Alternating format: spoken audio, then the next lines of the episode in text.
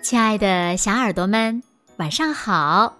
又到了听故事的时间了，你的小耳朵准备好了吗？我是每天晚上为小朋友们讲故事的子墨姐姐。今天呀，我们接着来讲念念小朋友推荐的《吃书的狐狸》和故事《小偷》的第二部分。昨天我们讲到。狐狸先生的点子和素材全部被偷了，于是呢，他们报了警。那么，警察能帮助他们抓到小偷吗？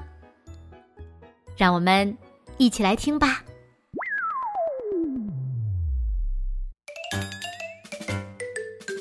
警察来到地下室，开始侦查案发现场。嗯。这是一桩疑难案件，我们需要一份被盗物品的清单。警察说着，仔细的把他那不是狐狸红，而是警察绿的笔记本翻到了新的一页，拔出防弹圆珠笔，看着狐狸先生。是这样，我所有的点子都被盗了。狐狸先生礼貌的回答道：“什么？”警察一脸茫然的看着他。嗯，这间地下室里藏着我全部的点子、笔记和素材等，都是我写书要用的。您知道，我是个作家，我吃啊啊不啊写书。或许你也读过我的书呢。我没空读书，总有罪犯要抓。警察嘟囔道：“呃，我还从来没有追查过失窃的点子。呃，或许呃，您可以明确的告诉我哪些物品被偷了。”嗯，非常乐意。是这样的，这排书架上原本放着两百本写完了的湖红色笔记本。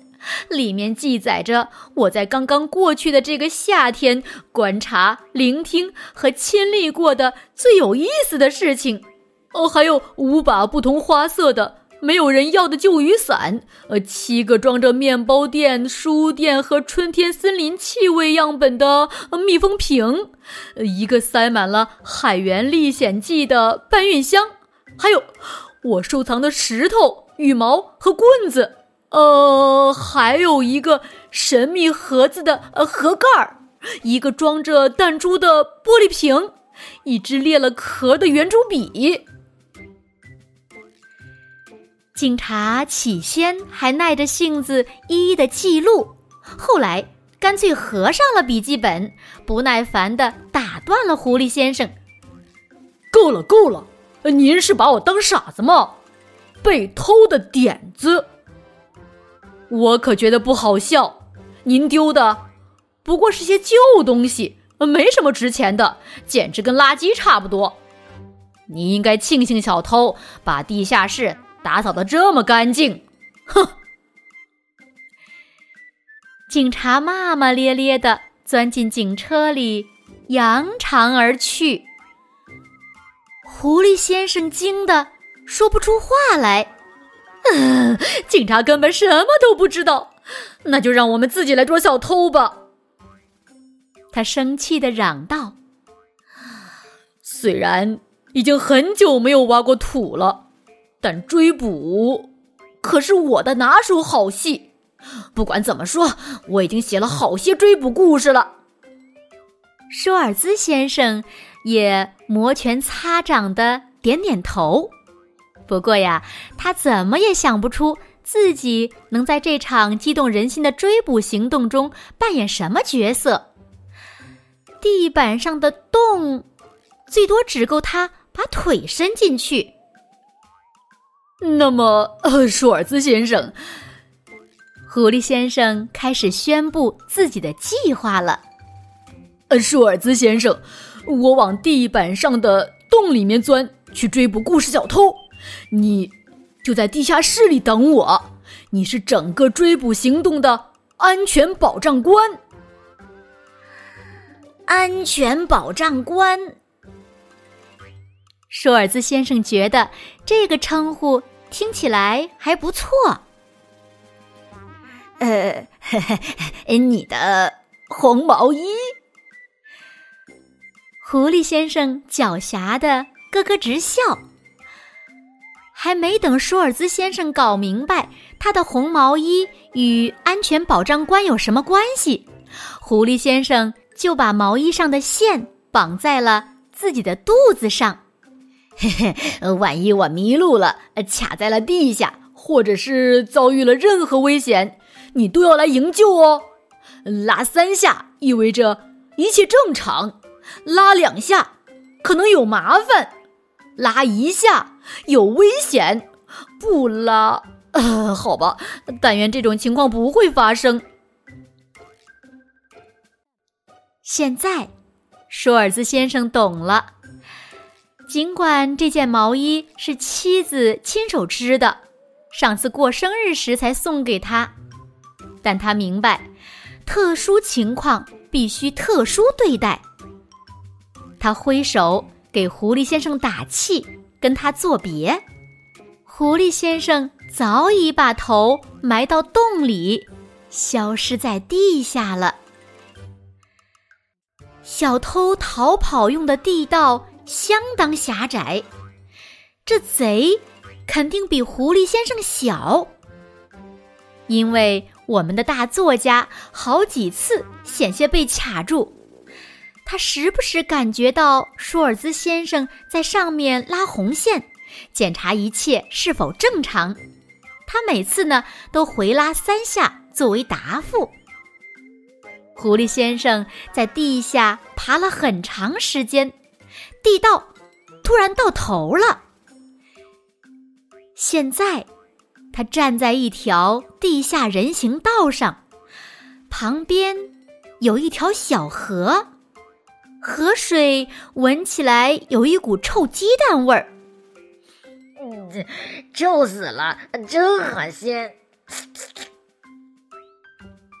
狐狸先生自言自语道：“他根本不敢凑近绿色的河水，去看一眼里面游来游去的是什么玩意儿。”更闹心的是，狐狸先生现在。彻底不知道应该朝哪个方向追捕了，向左还是向右呢？小偷既没有留下纸屑，也没有留下暗号，妙计可没那么容易想出来。狐狸先生问自己：“雅基马罗尼这时候会怎么做呢？”雅基小心地用胡须试探了一下，情况很棘手，但对于雅基马罗尼这样的英雄来说，并非绝无转机。他潇洒地吹了吹皮上的毛团，眼睛眯成了一条缝。每当认真思考时，他就会这样。他毫不畏惧地把灵敏的鼻子伸进了风中。鼻子总是靠得住的。狐狸先生完全沉浸在超级英雄的角色中，下意识地做出了与英雄一样的举动。他毫不畏惧地用他那灵敏的鼻子深深吸气。除了扑面而来的臭气，他突然嗅到了一丝诱人的美妙气味儿。那气味儿是那么的令他陶醉，他脖子上的毛都竖了起来，嘴里也溢出了口水。嗯，像书的味道，像湖红色的笔记本。该向左，他立刻跟上气味儿，沿着地下人行道狂奔。等待作者归来的舒尔兹先生，坐在狐狸先生家地下室的椅子上，吃惊的看着红线飞快的绕着肚子往外抽。狐狸先生沿着气味儿追踪了好几百米，突然，他“砰”的一声撞到了一扇坚硬的铁门上。哎呦！他呻吟着，感觉自己的鼻子肿成了两个大。一把没人要的伞夹在沉重的铁门上。这伞他认识，他总算是找到了有用的线索了。狐狸先生高兴极了，赶忙穿过那扇门。气味越来越浓，但是这个地方又黑又吓人。狐狸先生走到了一座很高的螺旋楼梯的楼梯口。从下往上看不到楼梯的尽头。他最后一次拉动红线，拉了一下，随后他就要进入未知的世界了。为了使自己镇定下来，他边走边数台阶。爬到第五十级台阶时。他想一屁股坐下来，喝杯冰汽水，好好歇口气。到了第九十九集时，他决定把摩托车卖掉，以后多骑自行车，练出强壮的腿部肌肉。从第一百六十五集起，他边爬边想象。雅基马罗尼会怎样轻松地跳过这些小台阶？然而，当他气喘吁吁地爬到第二百三十一级时，他再也鼓不起劲儿了。现在他几乎精疲力竭，但越来越浓的书香诱惑着他。他终于爬到了第。二百五十级台阶，又站在了一扇门前。他用最后的一丝力气拉开门。这次迎接他的却是个惊喜。好了，亲爱的小耳朵们，今天的故事呀，子墨就为大家讲到这里了。那狐狸先生到底能不能找到故事小偷呢？明天，子墨一定告诉小朋友们答案。想知道的小朋友，明天晚上八点准时收听吧。好啦，那今天就到这里了。